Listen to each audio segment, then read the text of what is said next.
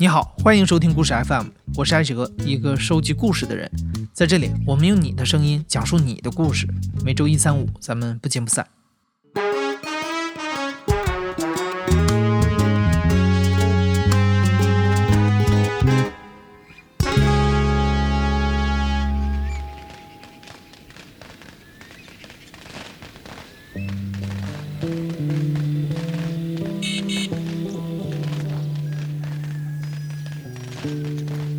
的讲述者叫吴明，他小的时候住在江浙一带的乡镇，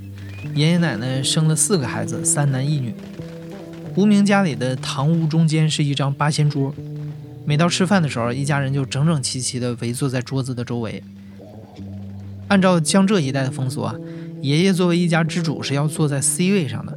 而爷爷旁边的那个位置呢，是要留给最受宠的孩子。而就因为这个位置。无名第一次认识到了重男轻女这个概念。我印象里面最深的一件事情就是，我们家是八仙桌，然后从小到大都是一大家子人一起吃饭，然后我坐在就是我爷爷旁边一个专属位子，就小孩子会特别兴奋啊，然后特别开心，那个位子是属于自己的。然后等到我二堂弟出生之后，他长大一点之后，这个位子当然要传承下去，那就给了我二堂弟。二堂弟长大了之后，就我三堂妹，三叔的女儿是在我二堂弟六七岁的时候出现的，他是抱养回来的。但是他长大之后，那个位子就不是属于他的，因为理由很简单，他比较小，他可以位子不够的话，他可以坐在旁边桌上吃饭。当时是没有感觉的这个事情，但是到到我读大学的时候，我有一次回到家里面，回到家里面大家就一起吃饭，弟弟是坐在那边，然后我奶奶叫我也上桌子上面去坐，然后奶奶跟我妹妹说：“你比较小，你去旁边。”那当时就很愤怒，我就。跟我奶奶说：“我说为什么？就我小的时候，这个位子是要让给我弟弟，我能够接受这个事情。但是等到我长大了之后，为什么我弟弟不能把这个位子让给我妹妹？这个事情我不能接受。当时还哭了，这样子，这种事情一下子就戳中了你这么多年、二十年以来一点一点积累起来的那种细节的愤怒，这样子。它虽然就很小，就只是一个位子，但是。”回过头来想，他们从来没有把我们当成平等的，就一样的来看待。我爷爷奶奶心里面一直都是我二堂弟是最重要的。无名三四岁的时候，他妈妈在路上捡到了一个被遗弃的小男孩，觉得他很可怜，就把他带回家，带他看病，抚养他长大。又过了三年，妈妈又怀孕了，可这一次生的还是个女孩。尽管家里头已经有个男孩了，但无名的爷爷奶奶喜欢的是有自家血脉的孙子，所以可想而知，那些年无名的妈妈作为长儿媳，在家里受了不少气。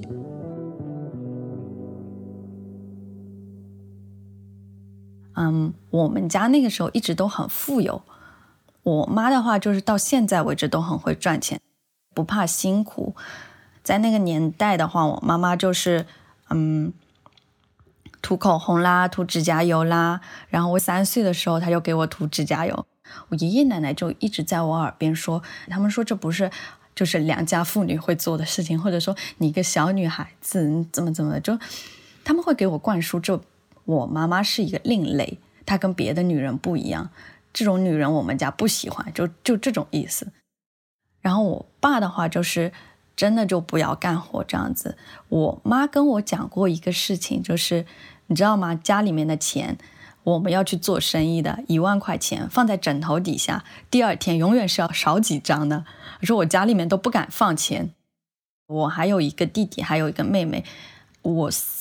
六岁的时候，妹妹出生了，跟我二堂弟是同龄的，然后加上我弟弟是在三四岁的时候抱养回来的。我妈那个时候其实也是肯定是受到了侮辱，这样子受到了我奶奶的闲言碎语因为他们一心盼儿子没有盼来然后二堂弟又是刚好出生然后他们同一年出生。也就是说所有的事情加在一起在那一年爆发。然后我妈就一气之下跟我爸离婚了。那个时候就怎么说呢农村里面大家都不把小孩当人的就他们要发生什么事情都是他们自己决定然后走了就走了这样子。离婚前一天，啊，挺搞笑的。我们开家庭会议，我二叔、三叔、我姑姑全部都在这样子，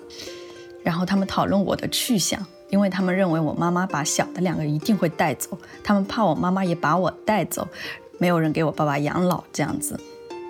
所有人都坐在一个就我们平时吃饭那张八仙桌上面，就很普通的一个客厅，然后墙上面贴了毛主席、红太阳这样子，就那种我爷爷奶奶家里面很旧很旧的一个房子，然后灯就是很昏暗的，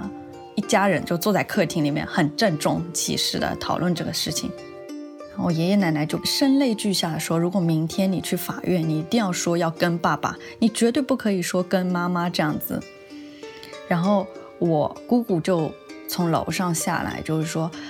为什么呢？嗯，爸爸妈妈现在年纪已经这么大了，再带这么一个小的，嗯，怎么吃得消呢？万一教不好，然后又要听那个女人的。”辱骂什么的，就是这样子，怎么怎么，当时就很吵，就我爷爷是坐在八仙桌旁边，就一声不吭，然后奶奶在哭，姑姑是站在第三阶楼梯上面，二叔是站在第二阶楼梯上面，然后扇了他一个耳光，意思就是说有什么要你操心的意思，我姑姑也没有在家里面发言的权利，这样子。我是坐在最底下那阶楼梯上面，我其实不是很清楚发生了什么。第一点，我觉得他们要留住我挺好的。第一点，你就觉得自己被重视了，这样子，你觉得我爸爸也要我，妈妈也要我，你挺开心的。第一点，第二点，你觉得被吓到了，就是说姑姑被打了耳光这样子。然后第二天的时候，他们说如果呃法院传话了，我爷爷就去。学校接我，然后跟我一起去法院，然后告诉他们，嗯，我要跟爸爸这样子。结果第二天没有任何人来传话我，然后我就被判给了我爸爸。妈妈离开的时候，无名大概是六七岁，他的妈妈带走了还在吃奶的妹妹和抱养回来没多久的弟弟。妈妈可能是想着无名那时候已经上小学了，应该能照顾好自己了，就留下了无名和爷爷奶奶一起住。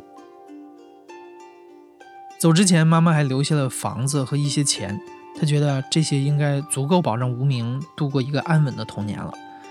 但是妈妈没有想到，在这个还算富庶的江浙农村，女儿却因为爷爷奶奶的偏心，甚至连一口肉都吃不上。我跟我妈讨论过很多次，她会说，如果知道会发生很多事情，那他不会把我丢掉。但是时间是回不过去的，就经历过的永远都是经历过了。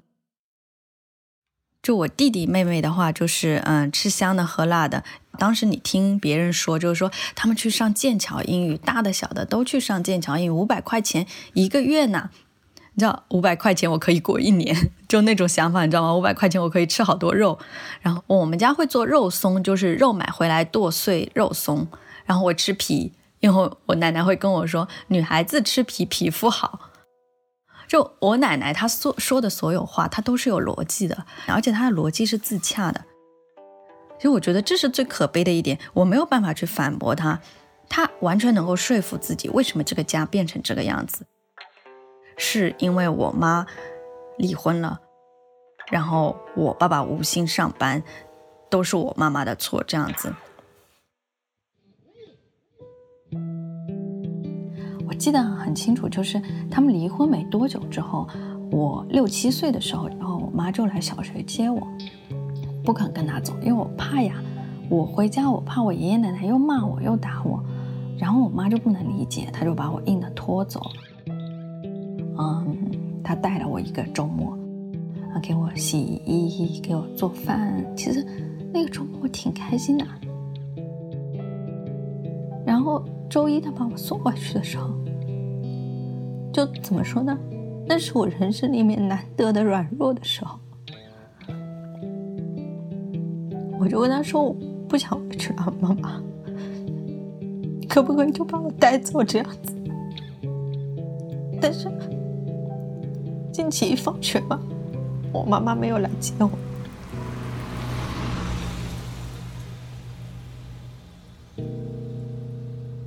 后来的十几年，就是他经常会试图还来看我，我也总也都没有跟他说过话。那我知道他是不能保护我的，那我必须要寻求一条能保护自己的路。那保护自己的路就是，我不得不跟我爷爷奶奶站在一个战线上面，我不得不表现出我恨我母亲。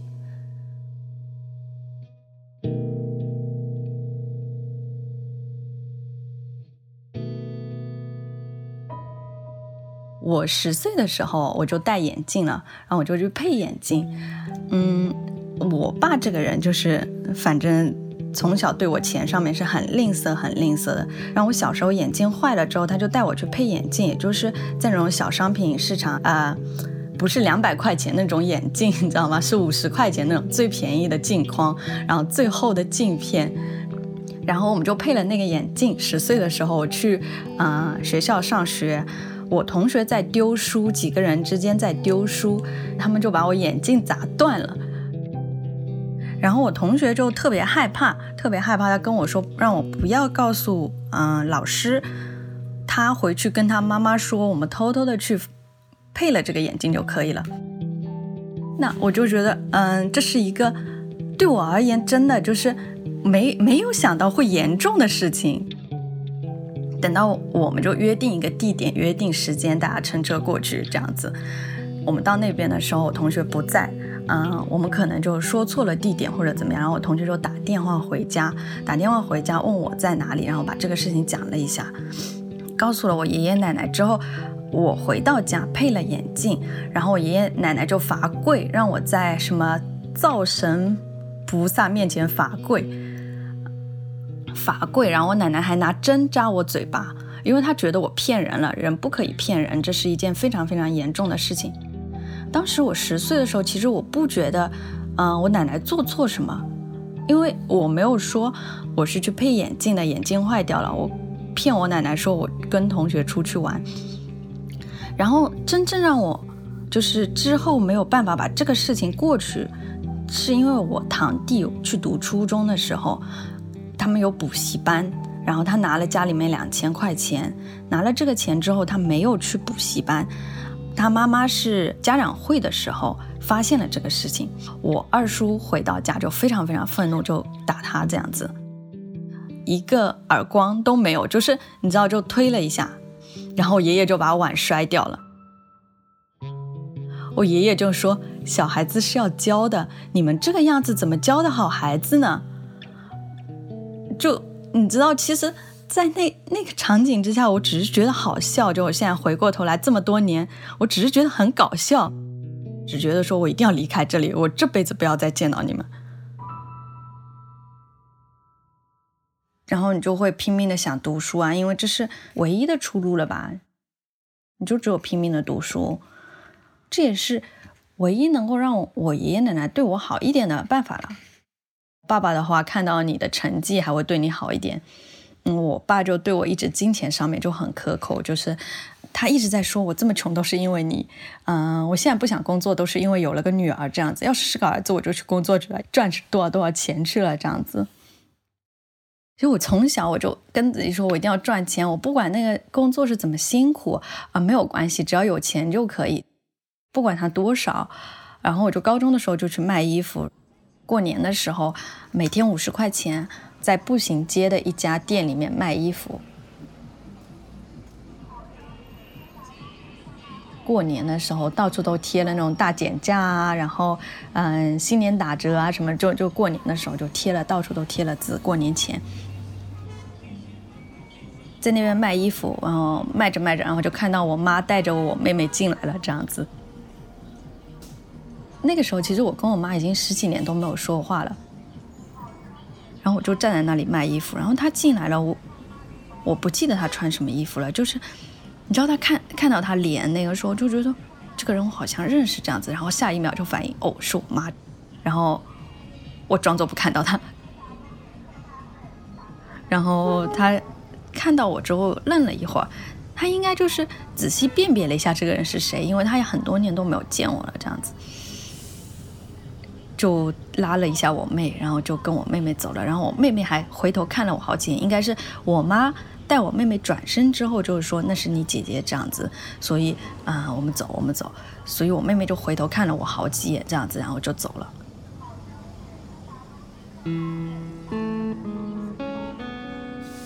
没有什么特别的，就是惊心动魄啊，就是两个很要强的人，然后在街上遇到了，就分开了。我会把这个事情努力去忘掉，这样子就是，嗯，把它推到那个记忆的角落里面去。它其实是一件挺微不足道的事情，因为我都已经读高中了，不是说之前那样子，你真的不知道自己可以去哪里那种感觉。有过很多时候，你就想我躺下不干了，真的不干了，我现在，哦，自杀算了。我爷爷奶奶也看出这种苗头来，因为我身上经常会带伤嘛，其实都是，就你有时候真的你心里你不知道可以去跟谁说，你你也不明白为什么会发生这些事情，因为你觉得说我跟我妹妹一样都是我爸爸妈妈生下来的，为什么我妈宁可去养一个嗯跟他毫无血缘关系的小孩子，然后把这个孩子就丢在这里，就你很难理解。但是我长大之后，我能理解他，是因为他认为，他认为钱够了，房子也够了，为什么这个孩子会过成这个样？他也没有办法理解。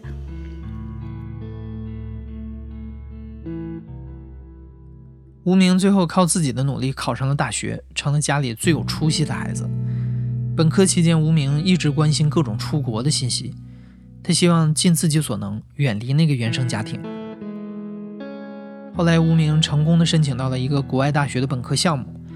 正好在这个时期，老家的房子开始拆迁，每户都分到了不少钱。无名的爸爸也同意拿出六万块钱供无名出国。无名出国之后，爸爸开始沉迷赌博，还娶了一位在牌桌上认识的女人。而无名大学毕业之后，在国外一路打拼，在那边组建了自己的家庭，还生了一个女儿。我出国之后跟家里面关系其实就是那种很普普通通、平平淡淡。就是孩子长大了之后，我发现一个挺奇怪的问题，就不管当年父母是怎么对孩子的，长大了之后大家都愿意维持这么一个平静的，嗯，就是说算了吧，这样就不追究了以前的事情，我们就这样子过下去。后来我爸、我后妈。把家里面钱都输光之后，嗯，跑路了之后，我爸就一直跟我说他多么多么辛苦，一直要工作这样子。那我就跟他说，那你就过来帮我看一下孩子这样子呢，反正就是给你出机票钱啊、食宿啦，没问题，赚的钱也不是很多，但是这样子还是花销一下还是可以的。那个时候我刚毕业，刚生了孩子，刚工作这样子，然后你知道生孩子的时候，你的工资是会锐减的。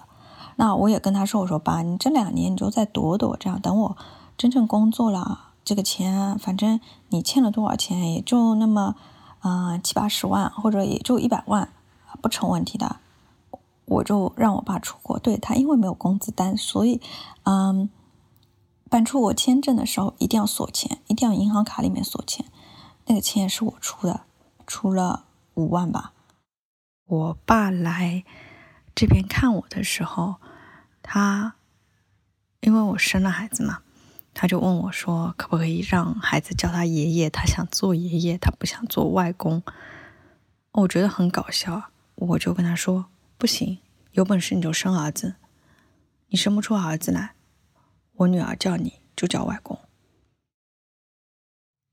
后来的吧，就 还有另外一件事情，就我带着他去玩的时候，我们开车去玩的时候。我就把车停好的时候，他就跟我说：“啊，女儿也挺好的，生女儿也挺好的。”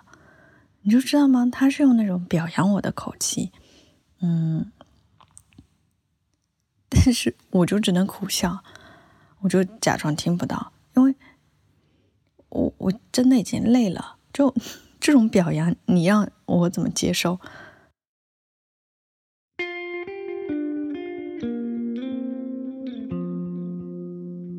就作为一个女性，现在在这个世界，你知道有很很多不公平。比如说，他们都说你现在成绩好，等到你读高中了，成绩肯定跟不上男生。那我就不信这个邪，我我一定要证明，我读高中了，我成绩也跟得上男生。作为一个女女性，我很累，因为我成绩那么好，我爷爷奶奶还是喜欢我堂弟多，不管他成绩怎么烂。我唯一能够还能感觉到，就是那种深深的无力感。你看到你堂妹被莫名其妙打一下的时候，你看到她哭的时候，你只能跟自己说：我对我女儿绝对不要这样，我对我以后小孩绝对绝对不要这样。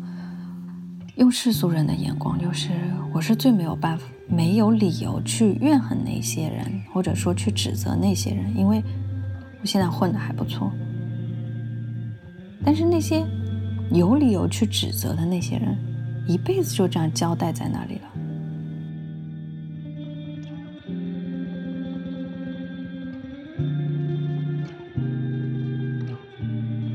你现在正在收听的是亲历者自述的声音节目《故事 FM》，我是主播艾哲。本期节目由刘豆制作，声音设计彭涵。感谢你的收听，咱们下期再见。